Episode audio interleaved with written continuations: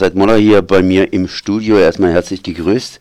Du machst ja die persische Sendung immer am Sonntag zwischen 12 und 13 Uhr. Und in den letzten Tagen, Monaten, ja, äh, ist einiges passiert im Iran. Und äh, darüber können wir einfach jetzt hier etwas sprechen. Iran, das ist Persien, beziehungsweise das ist die iranische ja, die Islamische Republik, wie sie sich heute so sehr nennt, ein Land mit sehr großer Geschichte und vielen, vielen Geschichtchen. Vor allen Dingen 1979 haben sie Revolution gemacht gegen den Schah. Wer hat denn da überhaupt Revolution gemacht, beziehungsweise wo stehen wir heute? So, erstmal Hallo, Hallo sagen an alle Zusch äh, Zuhörer äh, Radio Dreieckland und danke für die Einladung, Konrad. Ja, also 79, ähm, die Revolution waren, äh, war das beziehungsweise ähm, nicht so, wie es man vielleicht in Europa kennt. Äh, das war keine Revolu islamische Revolution, das war ein Aufstand äh, wegen Unzufriedenheit und zwar im politischen Bereich. Ähm, die, also die Politik beziehungsweise die politische Freiheit gab es in der Schadzeit nicht so, wie es eigentlich in Europa man kennt. Aber die andere Freiheiten eigentlich gewöhnlich wie hier war ja im Prinzip, man könnte ja gut leben. Äh, aber was Politik betrifft, was, was äh, Aktivität im Bereich Politik äh, betrifft, äh, war natürlich nicht so äh, toll. Konnte man ja nicht etwas äh, da zu machen. Ja, 79 war für alle Leute, niemand dachte, dass es ähm, tatsächlich so kommt, dass zu dieser Unruhe kam. Und irgendwann wurde diese Unruhe, beziehungsweise die Demonstrationen von einer Minderheitgruppe, einer Art islamische Minderheitgruppe, die im Iran heute noch an der Macht sind, ähm, enteignet, sagt man, nee, nee, nicht übernommen und ähm, bis heute leider äh, geht diese Geschichte weiter. Und die Islamische Republik damals 79, als diese Referendum, als die, die Bevölkerung äh, gerufen worden, sich für diese Islamische Republik zu entscheiden, niemand wusste wirklich, äh, was heißt eigentlich Islamische Republik. Die, niemand könnte sich vorstellen, was heißt Islamische Republik. Der Ayatollah Khomeini in Paris wurde gefragt von einem französischen Reporter, was er damit meint. Wie sieht eine Islamische Republik aus? Er meinte genauso wie in Frankreich. Und ein paar Monate später, als er im Teheran ankam, oder ein paar Wochen später, hat man ihm nochmal gefragt, dann hat er gesagt, ja, man kann im Prinzip äh, etwas erzählen, was nicht stimmt. Der Koran erlaubt das. Wenn man etwas ein Ziel erreichen will, Koran sagt, jeder Weg eigentlich ist äh, erlaubt, das zu machen. Ja. Den Rest kennst du ja, diese Geschichte.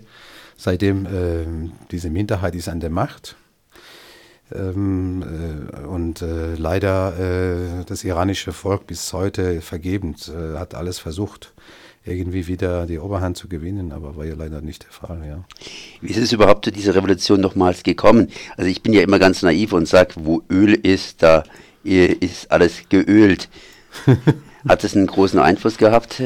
Ähm, jein, kann man sagen. Also es war ja, das muss man wieder ein paar Jahre zurückgehen. Äh, diesen, ähm, das geht um Zeit, wo Mossadegh, weiß nicht, ob das dir noch was sagt, der Premier vom Iran damals, äh, als der Schah äh, frisch an der Macht kam, äh, durch ähm, CIA-Einflüsse damals, äh, wurde der Öl vom Mossadegh äh, staatlich, beziehungsweise äh, staatlich gemacht, oder wie sagt man? verstaatlicht. Verstaatlicht und ähm, und da gab es die Probleme. Und äh, Engländer waren davor im Iran an der Macht und die haben für diese ganze Öl, äh, äh, was die also ähm, profitiert haben, 15 Prozent an iranische Regierung, beziehungsweise an iranische Volk weitergeleitet.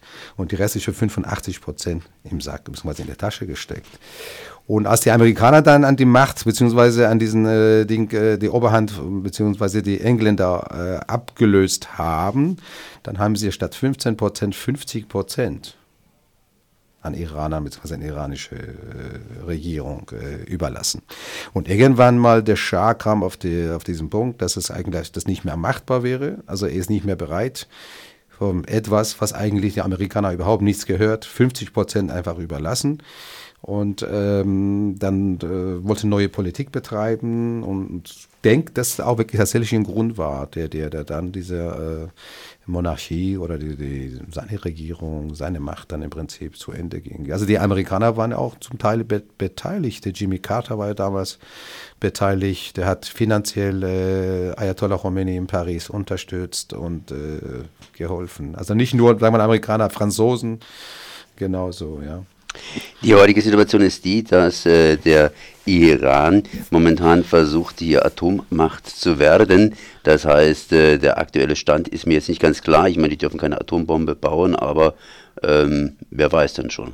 So ja, genau Bescheid. Das, wir wissen nicht, was da wirklich äh, dahinter steckt. Ja, dass diese ganze ähm, Abmachungen und Verträge, niemand weiß genau detailliert, was wurde ja da wirklich äh, beschlossen wie weit und, und Nordkorea ist auch ein gutes Beispiel. Ja, was kann man da jetzt machen? Nichts. Die Lösung ist vielleicht äh, versuchen, äh, wenn man wirklich tatsächlich im Iran keine Atombombe haben will, vielleicht sollte man sich überlegen, äh, mit Ayatollahs nicht mehr wie bis jetzt, wie in den letzten 39 äh, Jahren, äh, Geschäfte machen und diese äh, nicht äh, reguläre, sage ich mal, Regierung, die vom, Fel äh, vom Volk ähm, kommt oder entstanden ist, tatsächlich nicht mehr unterstützen. Und, und dass es das zum Fall kommt, dass, dass das iranische Volk sich für eine neue, also neu wieder orientiert. Und äh, ich habe mit vielen jungen Leuten gesprochen. Also 70 Prozent sind äh, unter 30 Jahre alt, unter 30.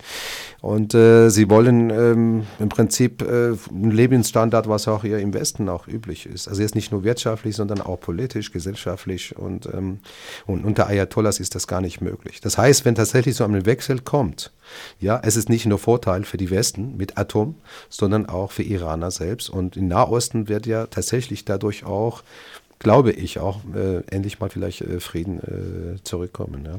Das ist gerade eben erwähnt hier den Westen, das heißt, äh, der Iran, sprich die iranischen Politiker, Geschäftsleute kommen auch in den Westen. Hier gab es vor kurzem Besuche auch. Ja, das war der Ayatollah Shahrudi, äh, der, äh, äh, damalige äh, Richter, sagt damalige, aber diese Leute sind eine Großfamilie, äh, die schieben sich die Job hin und her. Wenn ich heute jetzt ein Richter bin, wenn ich einen Job abgebe, dann bin ich übermorgen was anderes. Ähm, die sind ja eigentlich nie weg. Und der war ja zehn Jahre als oberster Richter im Iran und ähm, Tausende von Fällen wirklich Hinrichtungen und, und, und äh, Steinigungen und Minderjährige, Hinrichtung von Minderjährigen war ja im Alltag. Dass jemand sowieso, so wie dieser Person eine Visum bekommt und nach Deutschland kommt, ist mir ein Rätsel. Es ist mir wirklich ein Rätsel.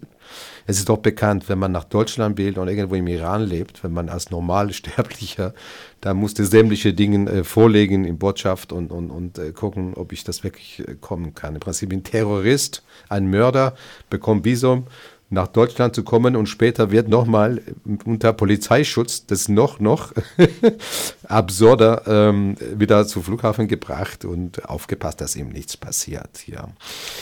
Ja. Ähm, apropos aufgepasst, dass es nichts passiert. Du hast jetzt auch eine Geschichte mir erzählt zumindest, dass auf dich auch ganz schön aufgepasst worden ist, als du mal hier Sendung gemacht hast und entsprechend im Viertel dann nach Hause gehen wolltest. Ja, ja, tatsächlich war ein Fall, äh, als meine Sendung fertig war. Äh, ich, ich wollte nach Hause fahren. Und äh, in der Nähe, wo das Auto stand, ähm, wurde ich von einem Auto, äh, bin ich auf ein Auto aufmerksam geworden mit Münchener Kennzeichen. Und ähm, Ganz kurz habe ich mir Gedanken gemacht, aber weiter nicht. Aber als ich weiterfuhr, äh, wurde ich von diesem Auto verfolgt und bin ich nicht nach Hause gefahren. Da habe ich ein bisschen eine Stadt, eine kleine Stadtfahrt gemacht und wurde ich überall von diesem Wagen also verfolgt. Bis ich dann irgendwo äh, das Auto abgestellt habe, wieder ausgestiegen und dann war es ja beendet.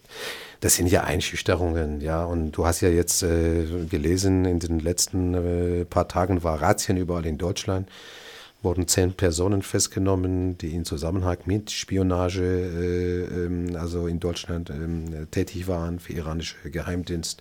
Das ist ja nicht was Neues und äh, Hinricht, äh, ähm, Terror von, von Andersdenkenden bzw. die Aktivisten oder äh, intellektuelle Iraner im Ausland oder Künstler, ähm, Schriftsteller, das ist ja nicht ähm, ähm, was Neues. Also gab es ja Mykonos ist ein gutes Beispiel ist ein paar Jahre hier, die Mörder lässt man einfach laufen.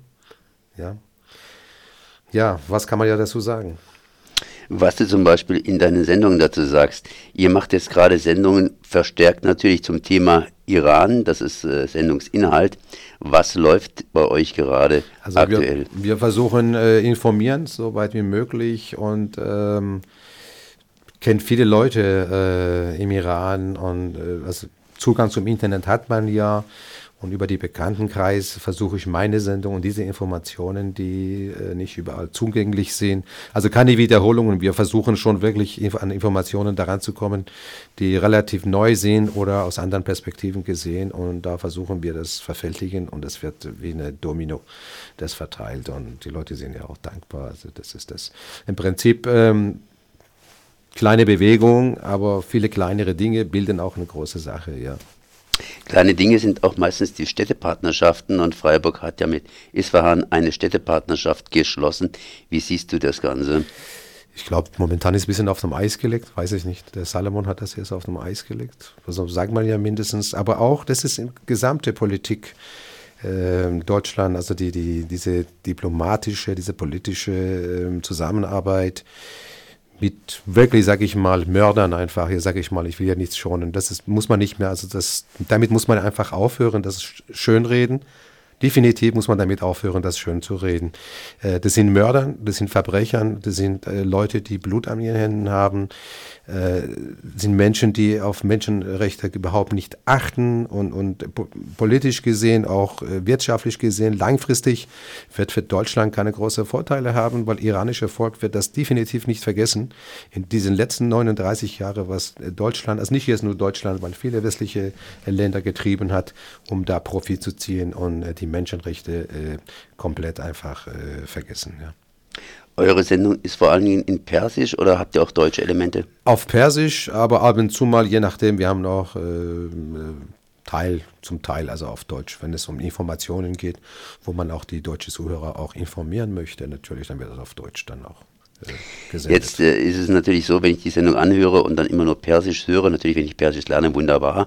Aber wenn ich jetzt nicht gerade nur äh, ja, Informationen haben will, wie könnte ich hier gezielter deutsche Informationen bei euch oder überhaupt abgreifen? Also ist direkt bei unserer Sendung vielleicht jetzt, sage ich mal, äh, nicht, weil das ist schließlich auch eine persische, sagt man ja, persische Sendung zum 80 Prozent. Aber mittlerweile, man kann heute im Internet wirklich viele Webseiten, die von iranischen Institutionen ähm, also gestellt wird, die auf mehrere Sprachen auch äh, zur Verfügung stehen, kann man sich äh, informieren. Jetzt gerade vielleicht nicht BBC, weil man das als BBC Ayatollah bezeichnet, aber es gibt schon wirklich viele äh, Plattformen, die ähm, diese Informationen über Iran ähm, anbieten einfach und da kann man sich informieren.